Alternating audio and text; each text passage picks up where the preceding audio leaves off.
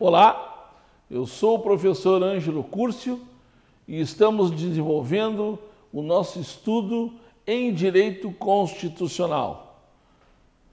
O senhor, a senhora, o meu amigo e minha amiga, aqui no Correio Brigadiano, vamos dar continuidade ao ensino a partir de uma recapitulação do que nós estudamos na aula anterior na aula de número 6, a nossa sexta aula, onde estamos estudando o tema dos direitos e deveres individuais e coletivos, previsto no artigo 5 da Constituição e seus incisos. Então, na aula anterior, só um pouquinho, na aula anterior, iniciamos né, vencemos a matéria sobre o respeito à integridade física e moral dos seres humanos, previstos, garantidos na Carta Magna. Carta Magna é a mesma coisa que Constituição Federal. Então, nós vimos que a Constituição estabelece claramente um dever de respeito à integridade física e moral dos seres humanos. Também, em análise, a Constituição, de forma enfática, proíbe a prática de tortura, de modo igualmente inflexível, a Convenção Internacional contra a Tortura em nenhum caso poderão invocar-se circunstâncias excepcionais, tal como ameaça do Estado, para que se pratique, por exemplo, a tortura. Fizemos o senhor, a senhora, meu amigo, minha amiga, eu citei o exemplo, né, na aula anterior, da o evento das Torres Gêmeas. Falamos sobre a prisão de Guantánamo e sobre as práticas de tortura sob o argumento do direito penal do inimigo. Vocês recordam? E estou preso aqui, só um pouquinho, melhorou. Ok, tranquilo. Não vou cair. Não dá, né? Senão já viu. Vou rolar aqui.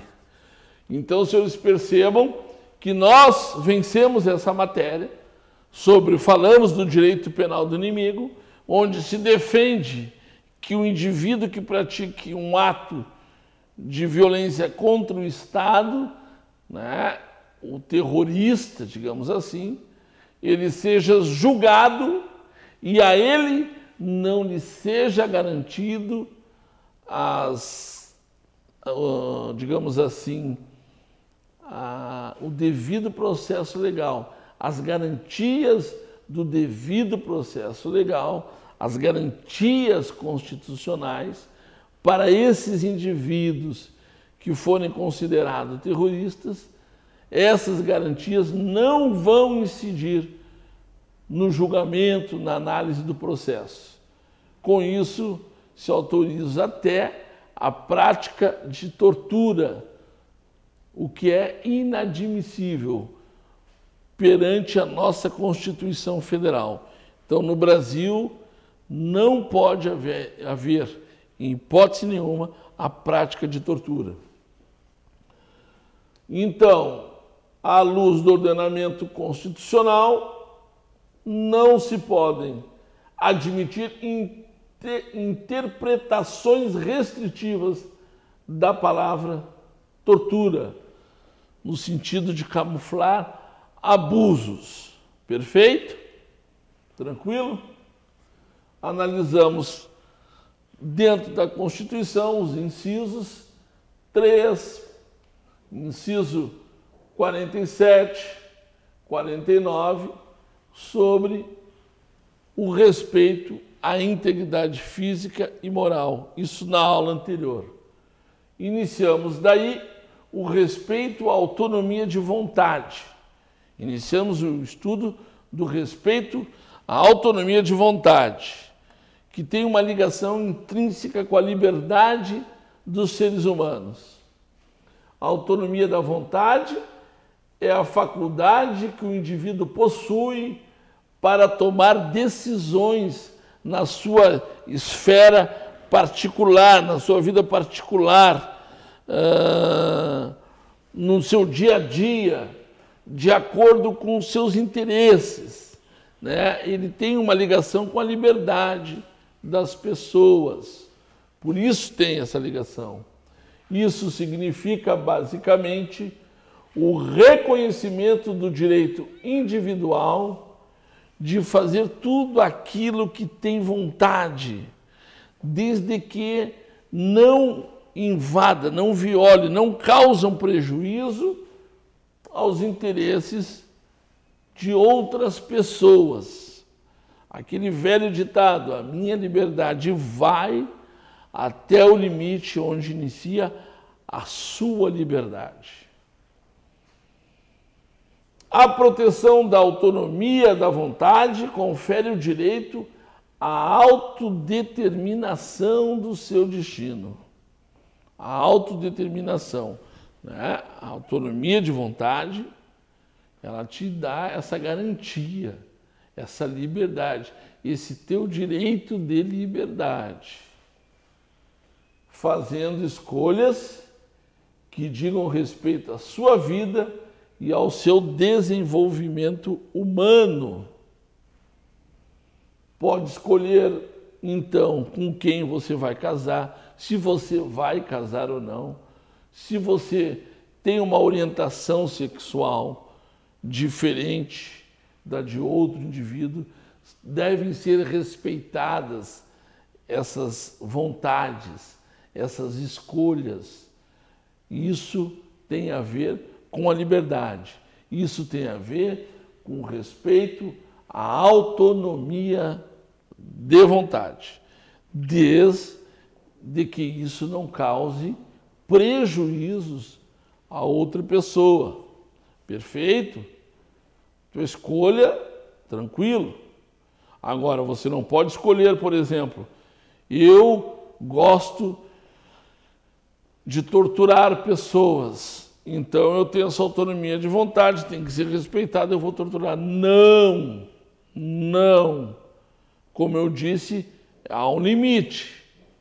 E a Constituição proíbe a prática da tortura.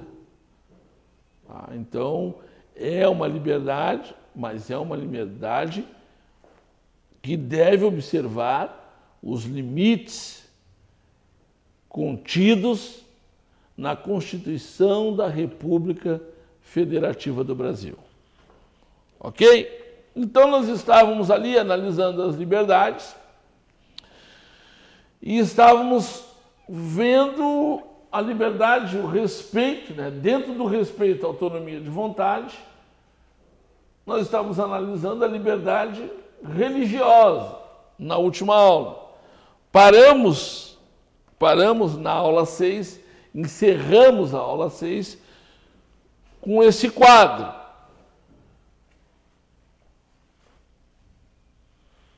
As Forças Armadas, conforme o parágrafo 1 do artigo 143 da Constituição Federal, nós vamos chegar agora aqui no respeito né, à religião, devem atentar ao ordenamento nos seguintes termos as Forças Armadas, né, a elas compete, na forma da lei, atribuir serviço alternativo. Alternativo para quem? Para aquelas pessoas em tempo de paz que, após alistadas, após alistados, né, os indivíduos, alegarem imperativo de consciência, entendendo-se como tal o decorrente de crença religiosa. Então, isso demonstra que o Estado, que o Exército, né, tem que respeitar esse imperativo. Crença religiosa e de convicção filosófica ou política para se eximirem de atividades de caráter essencialmente militar. Perfeito? Tranquilo? A gente percebe então que o Exército tem essa competência na forma da lei. A lei vai regulamentar isso.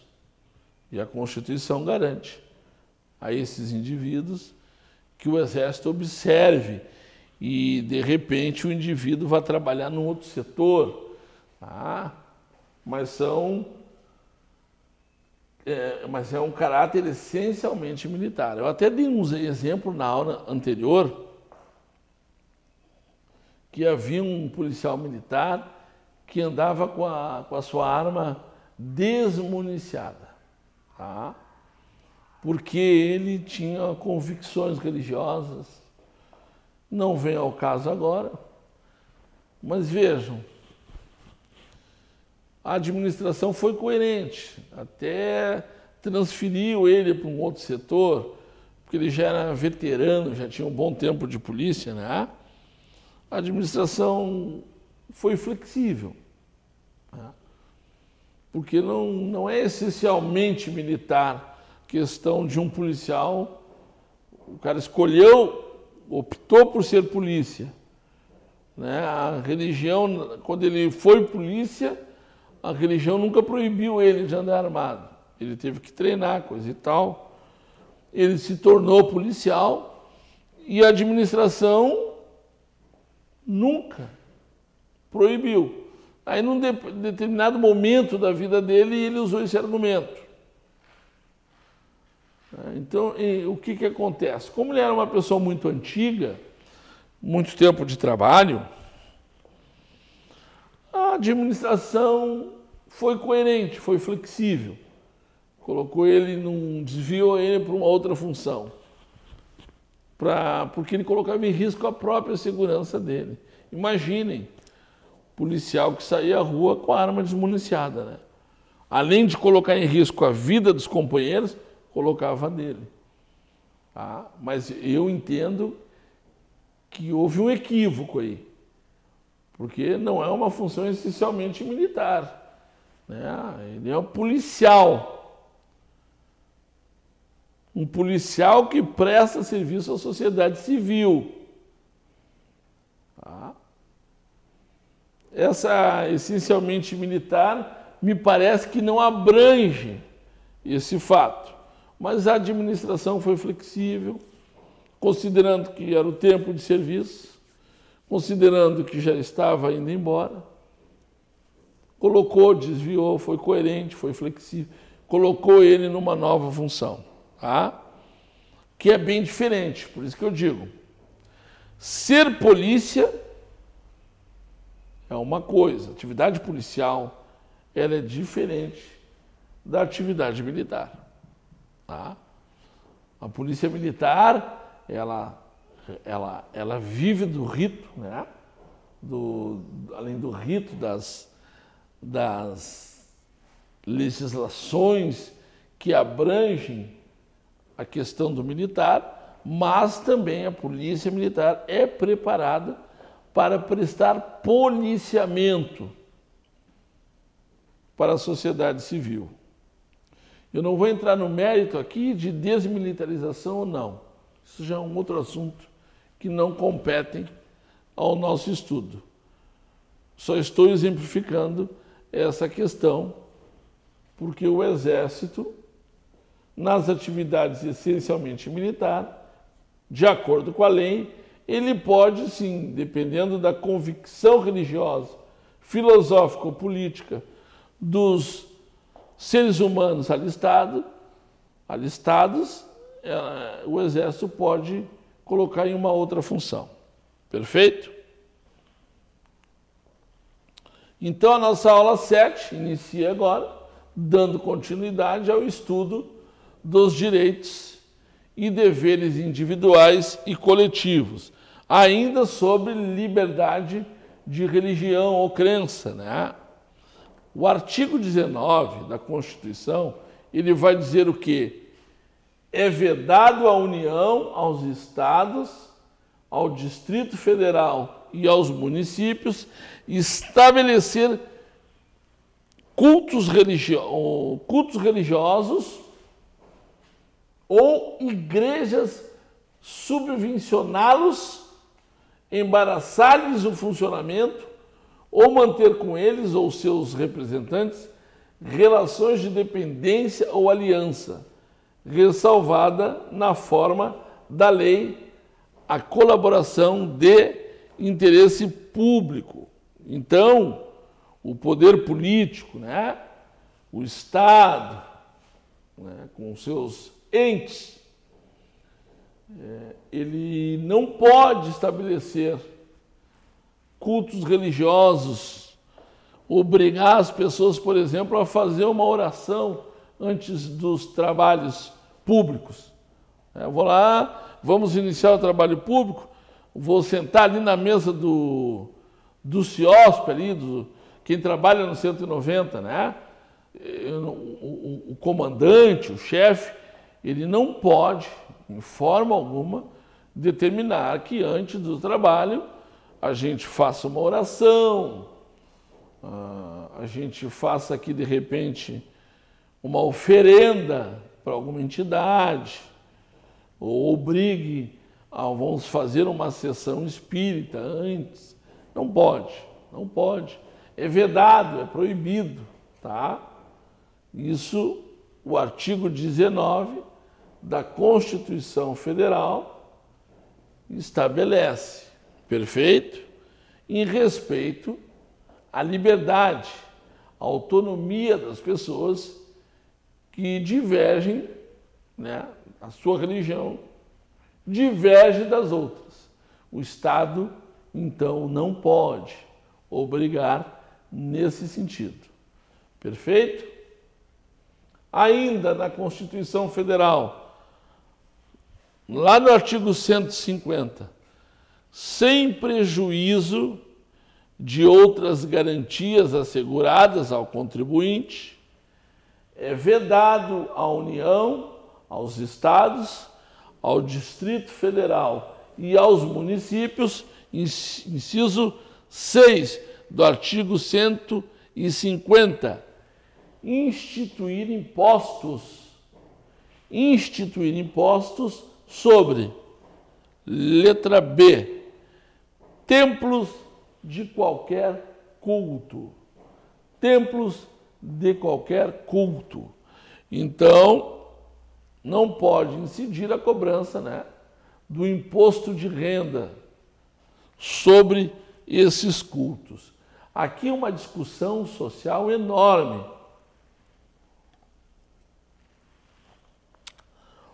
algumas pessoas, o que, que, o que, que, o que, que se discute no tema?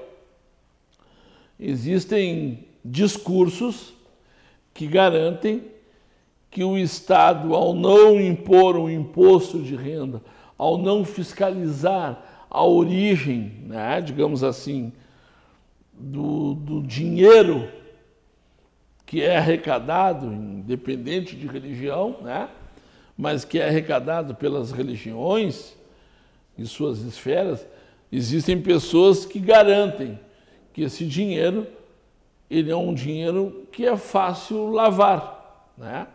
pois não se sabe a origem, não é obrigado a declarar a origem, então não tem como rastrear a origem desse dinheiro. Por consequência, alguns segmentos dizem que esses valores que são proibidos de serem rastreados, que não incide sobre eles, sobre eles os impostos devidos, porque o artigo 150, inciso 6, a linha B proíbe, isso facilita o dinheiro do crime organizado. Isso facilitaria a omissão do dinheiro oriundo do tráfico de drogas, por exemplo, do tráfico de pessoas, das vendas ilegais de armas, munições. Isso é um lado.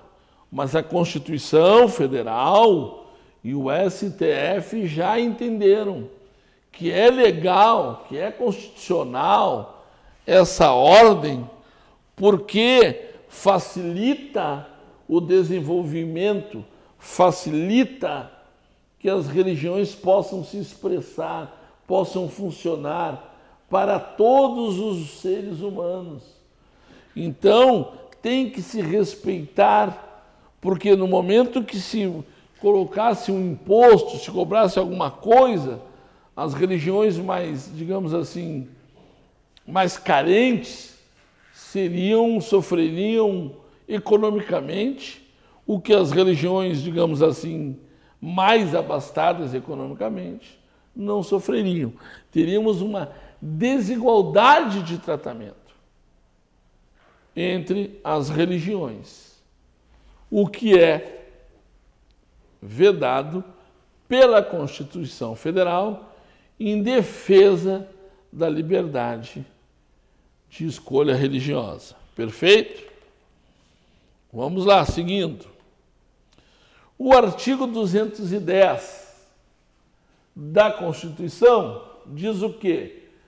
Serão fixados conteúdos mínimos para o ensino fundamental, de maneira a assegurar a formação básica, comum e respeito aos valores culturais e artísticos nacionais e regionais em seguida, a mesma Constituição, no seu parágrafo primeiro, vai dizer o quê?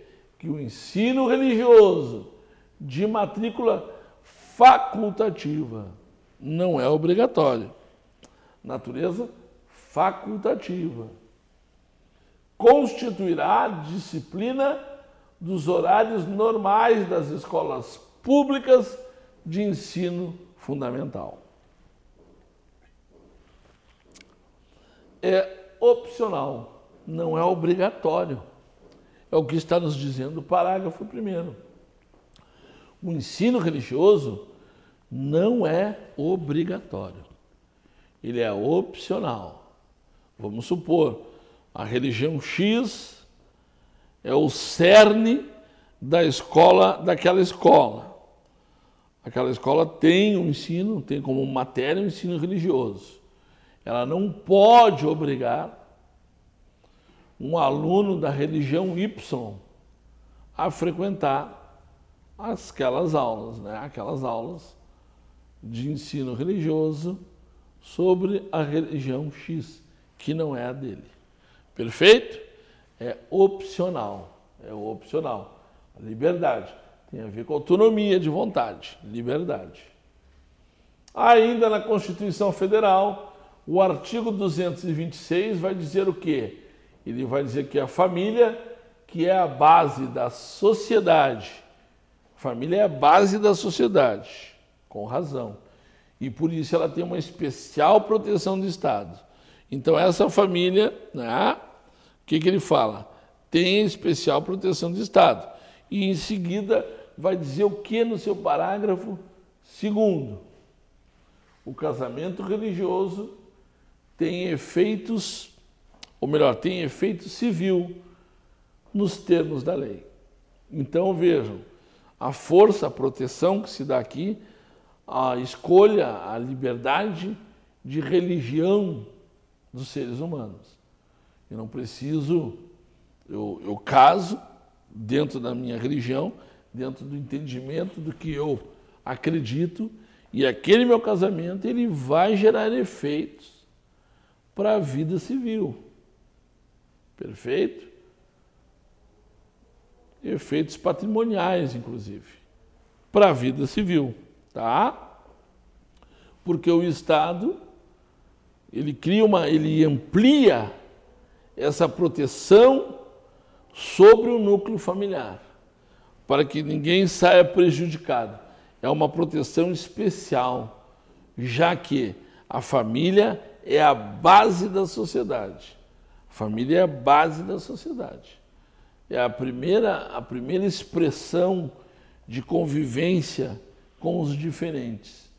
Primeira expressão de convivência social do ser humano quando ele vem ao mundo, em tese, é a família. Tá? E essa família não é aquela família, digamos assim, uh, o papai e a mamãe. Tá?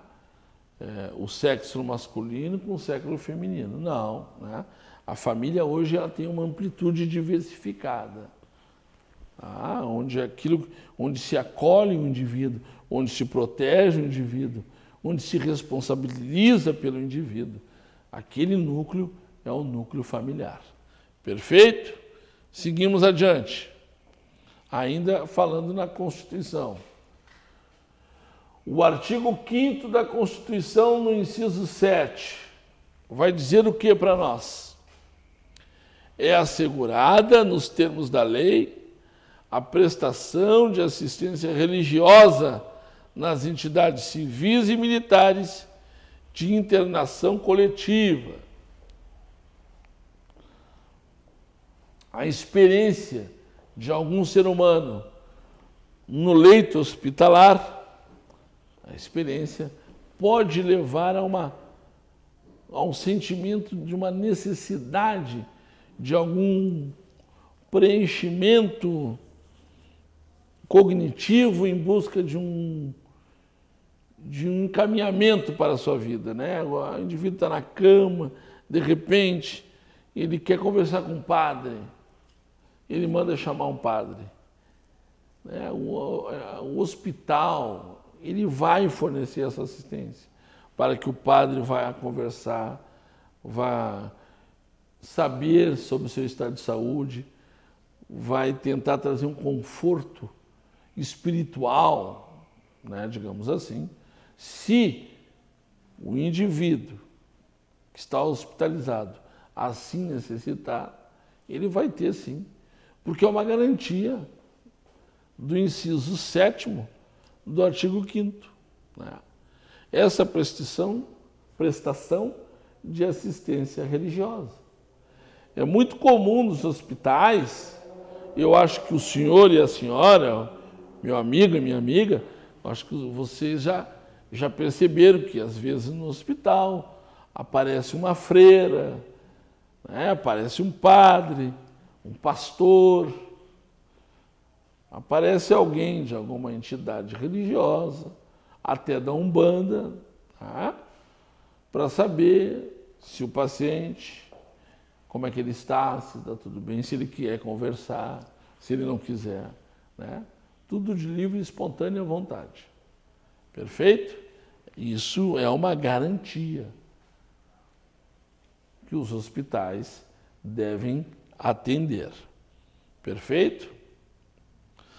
Bom, saímos da liberdade religiosa e entramos na esfera da liberdade de profissão e liberdade econômica.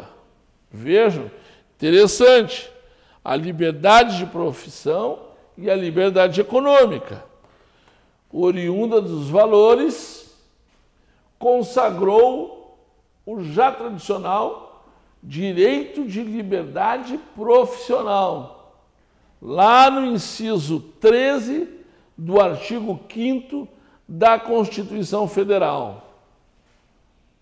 É livre o exercício de qualquer trabalho, ofício e profissão, atendidas, né, atendidas as qualificações profissionais que a lei estabelecer.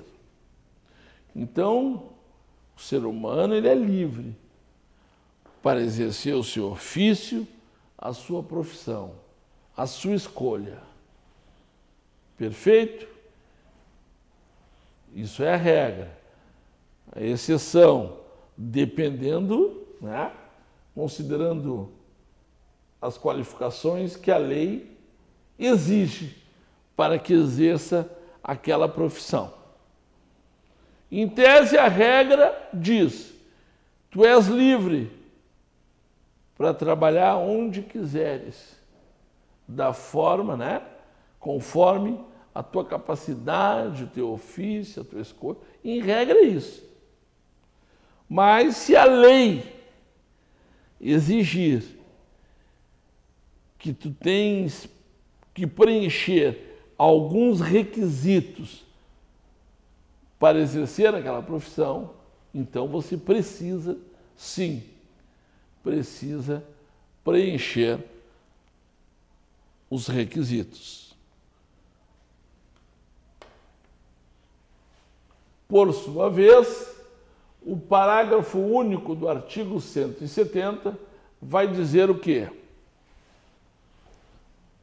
É assegurado a todos o livre exercício de qualquer atividade econômica, independente de autorização de órgãos públicos, também salvo nos casos previstos em lei.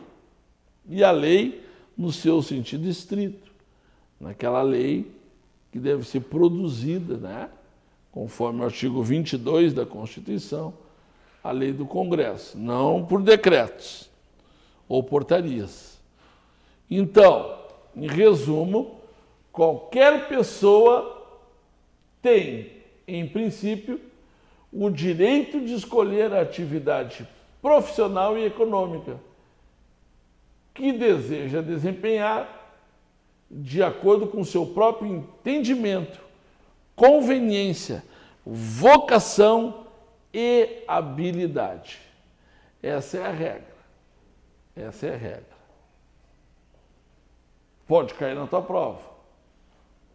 Né? Por quê? Eles vão te perguntar. É, tu pode ser papapá, certo, errado, né? Não. Aí tu sabe que tem exceção, que é a lei. Por exemplo, esta liberdade, ela não é ampla e irrestrita, pois vocês viram ali que a Constituição estabeleceu que dependendo da ordem legal, dependendo da lei, pode-se exigir a observância de alguns requisitos para o exercício de determinadas profissões. É o caso, por exemplo, dos advogados. Para ser um advogado, a pessoa precisa, primeira coisa, ser bacharel em direito. Segunda coisa, obter aprovação no exame da Ordem dos Advogados do Brasil. Então, a pessoa diz assim: Eu quero ser advogado, eu quero exercer a liberdade dessa profissão. Tranquilo, beleza, sem problema algum. Pode exercer. Aí a pessoa vai lá, estuda, se forma bacharel e diga: Agora eu vou advogar. Não. Não porque tem um limite na lei. A lei vai dizer para ti o quê? Tudo bem, tu és bacharel. Agora, para seres um advogado, terás que obter aprovação no exame da OAB. Compreendido? Claro? Cristalino. Agora vamos para a liberdade de reunião e de associação. É? dentro do, do, do capítulo da autonomia de vontade, dentro do capítulo do respeito à autonomia de vontade, que nós estamos estudando. Vamos falar de liberdade de reunião e de associação.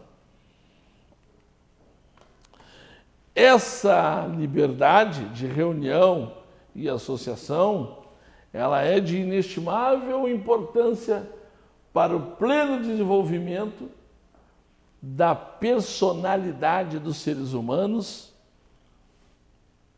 e está previsto no artigo 5 vocês olhem aí, no quadro, artigo 5 inciso 17. É plena a liberdade de associação para fins lícitos vedada a de caráter paramilitar. Vejam, vou repetir, artigo 5 inciso 17. Porque o que os nossos olhos enxergam muitas vezes, o que nós enxergamos muitas vezes, nós não percebemos que alguns atos violam a ordem constitucional. Então vamos lá. É plena a liberdade de associação para fins lícitos. Até aí tranquilo. Proibido, vedada a associação de caráter paramilitar. Para ficar mais claro, eu trouxe aqui o que é paramilitar.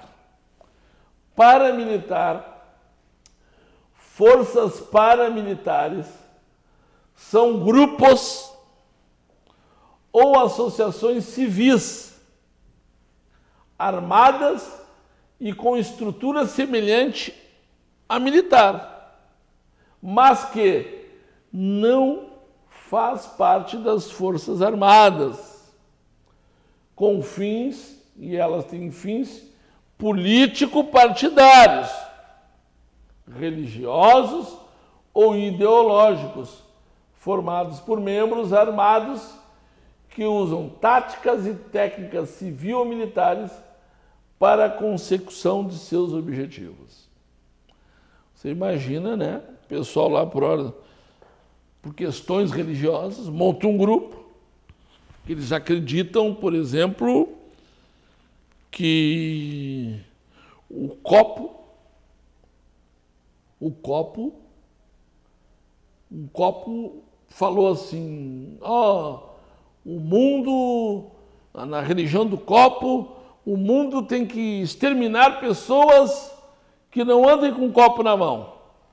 Aí eles formam um grupo paramilitar, não são militares, compram armas, se organizam em, com cunho religioso para exterminar pessoas que não pegam no copo. Eu estou salvo. Agora o meu amigo ali, o Wellington, cadê o copo, Wellington? Não está segurando o copo. Né? E aí, por conta disso, vamos exterminar o Wellington. Compreendem? Esse, é, ah, ele pegou o copo agora. Está salvo. Vocês me entendem? Então é isso. Esses grupos paramilitares são proibidos pela Constituição Federal.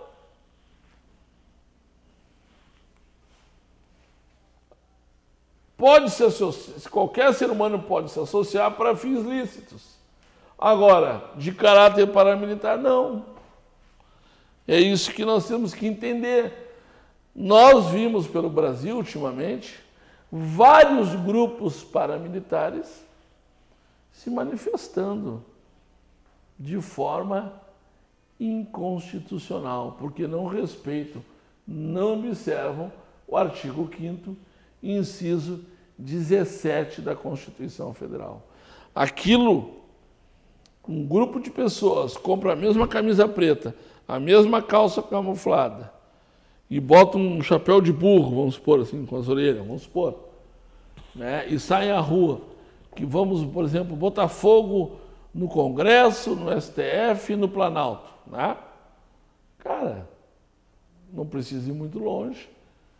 Eles estão completamente equivocados e devem sofrer sanções, porque eles estão ameaçando o Estado Democrático de Direito. Então só tem o hashtag para eles, né? a cadeia. Perfeito?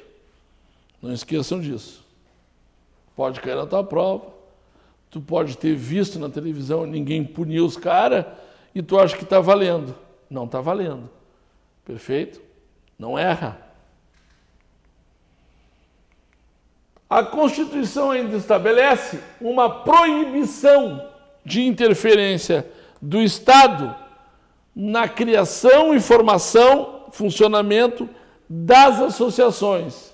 Olha a proteção que tem as associações. O Estado não pode intervir na criação e no funcionamento delas. É o que reza o artigo 5, inciso 18. A criação de associações e, na forma da lei, sempre na forma da lei, atentem para isso. A pegadinha está aqui, na exceção. Tá? Aqui ele está dizendo a criação de associações e, a exceção, na forma da lei, a de cooperativas independem de autorização, sendo proibido a interferência estatal em seu funcionamento. Perfeito? O Estado não pode.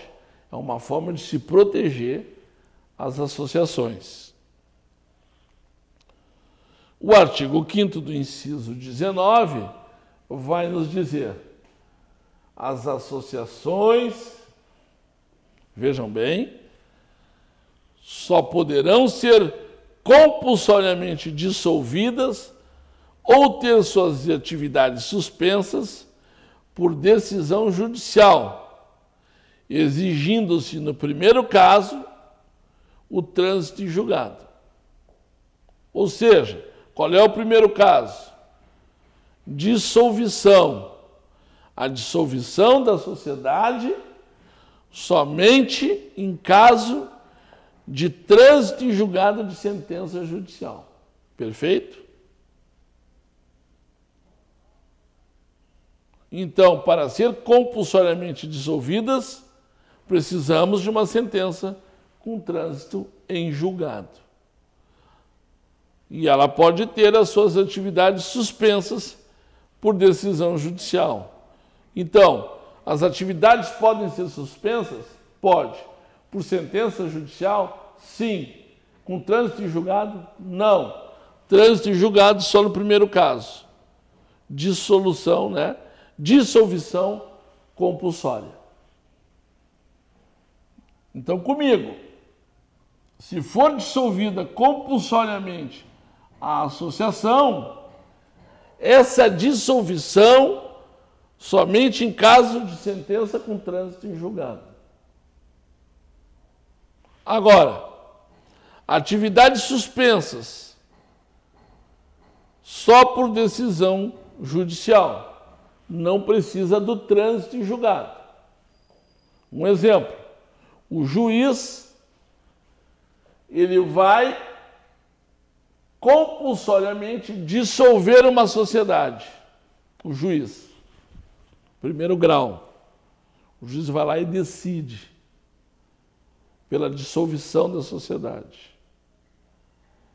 Ser o representante da sociedade, ingressar com um recurso para o tribunal, essa sociedade, essa associação não pode ser dissolvida, porque ainda não há o trânsito em julgado. Perfeito? Agora, esse mesmo juiz se ele determina a suspensão né, da atividade da associação, já tem validade. Não precisa, mesmo que o representante ingresse no tribunal, tá, não precisa de trânsito em julgado. Pode sim, né, nesse caso, suspender a atividade da associação. Ele é chatinho, esse artigo e esse inciso. Mas não esqueçam a diferença da dissolução, tá? Pela diferença da suspensão da associação. Dissolução, trânsito e julgado. Suspensão não precisa de trânsito em julgado. Perfeito? autonomia, defesa da autonomia ainda, né? na proteção da autonomia privada tem o artigo 5 inciso 20. Ninguém poderá ser compelido a associar-se ou a permanecer associado. Antigamente, né, como nós estamos aqui no Correio Brigadiano, estamos falando, o pessoal da Polícia Militar, Antigamente, quando você fazia lá o seu. Uh, não era concurso para entrar na brigada, era uma seleção. Era uma seleção e a tua nomeação era feita pelo comandante geral, não era nem pelo governador. Quando você passava em todas as etapas da seleção, no último dia, você ficava numa sala e alguém vinha ali. Olha, eu representando, represento a associação do tal, tal, represento a associação dos policiais sem capacete, vamos supor. Estou viajando aqui. É para viajar mesmo, para não dar nome, né? Não ferir ninguém. Tu era compelido. Tu era meio que obrigado a, a autorizar que a associação, tu já era obrigado a te associar. Né? E já assinava ali um termo te associando, depois descontava na tal folha de pagamento. Mas com o advento da Constituição de 88, isso fica proibido. Ninguém poderá ser compelido a associar-se ou permanecer associado. Perfeito? O ministro do STF, Celso de Mello, né, ele diz que a liberdade de associação tem uma dimensão positiva.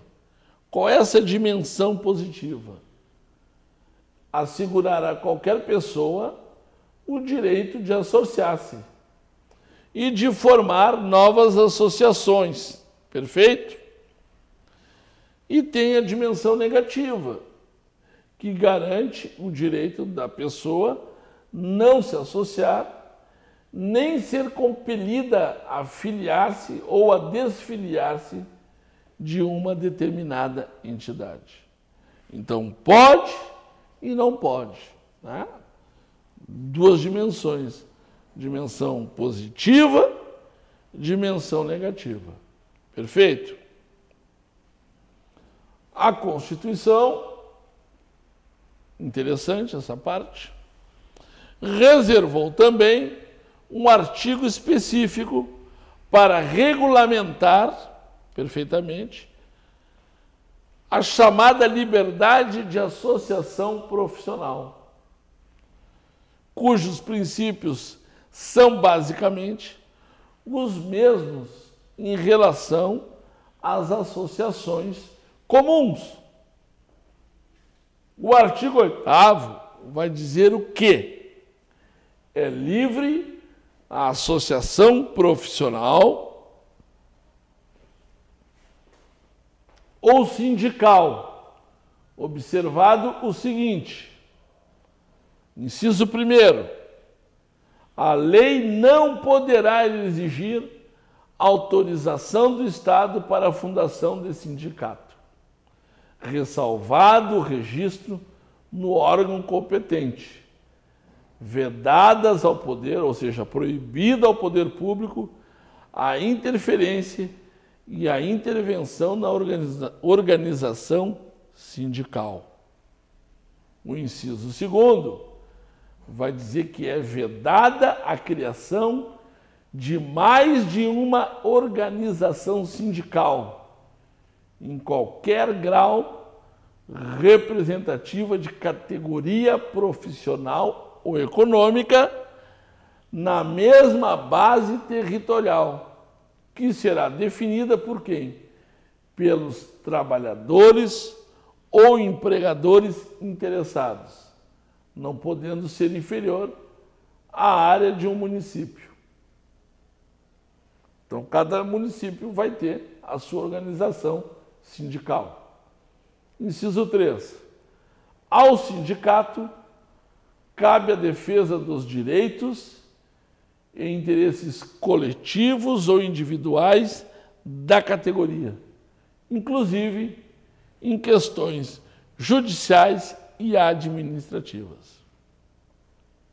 Curiosamente, depois de analisarmos né, o que a, o artigo 8 e aqueles incisos, ainda encontramos no mesmo artigo, lá no inciso 5 que ninguém será obrigado a filiar-se ou a manter, né, manter-se filiado ao sindicato. E aí vem o inciso 4 e diz o que para nós? A Assembleia Geral fixará a contribuição que, em se tratando de categoria profissional, será descontada em folha para custeio do sistema confederativo da representação sindical respectiva, independentemente da contribuição prevista em lei. Então nós temos aqui, ó, uma contribuição tributária em destaque e temos a contribuição sindical. Nesse mesmo artigo, nesse inciso 4. A primeira prevista na parte inicial do artigo 8 né, que só pode ser exigida dos filiados do sindicato. Quem diz isso é a súmula 666 do STF. A contribuição confederativa de que trata o artigo 8 inciso 4 da Constituição só é exigível dos filiados ao sindicato respectivo. Perfeito? Então ali, ó, tu não é obrigado a se filiar ou se manter filiado no sindicato. Mas o inciso 4 diz o seguinte: que tem as contribuições dos indivíduos filiados ao sindicato, sem problema nenhum. Mas também tem a contribuição tributária que pode ser criada por lei. Então teríamos aí dois, né, um, uma contribuição do sindicato e se a lei determinar, nós temos uma contribuição tributária, que essa sim é obrigatória. O artigo 66, do, a súmula 666 do STF, diz que essa contribuição confederativa só é exigível dos filiados ao sindicato. Então, a segunda, que é a tributação tributária, na parte final do artigo, que nós analisamos ali, ela vai dizer, ela vai dizer que é de natureza tributária instituída por lei e deve ser paga compulsoriamente obrigatoriamente por todos os integrantes de uma determinada categoria profissional, independente de sua filiação ou sindicato. Tranquilo? Então, nós encerramos aqui o nosso encontro. Espero que as aulas estejam uh, sendo aproveitadas da melhor maneira possível para o teu estudo. O Correio Brigadiano está à disposição das senhoras e dos senhores, meu amigo, a minha amiga, para qualquer contribuição, críticas, para que haja um melhor um aperfeiçoamento para o teu entendimento, para o teu estudo. Por favor, nos tragam sugestões nos tragam críticas para que nós possamos fazer o melhor para o teu estudo, para o teu desenvolvimento, para a tua conquista. Estamos do teu lado. Muito obrigado. Até o nosso próximo encontro.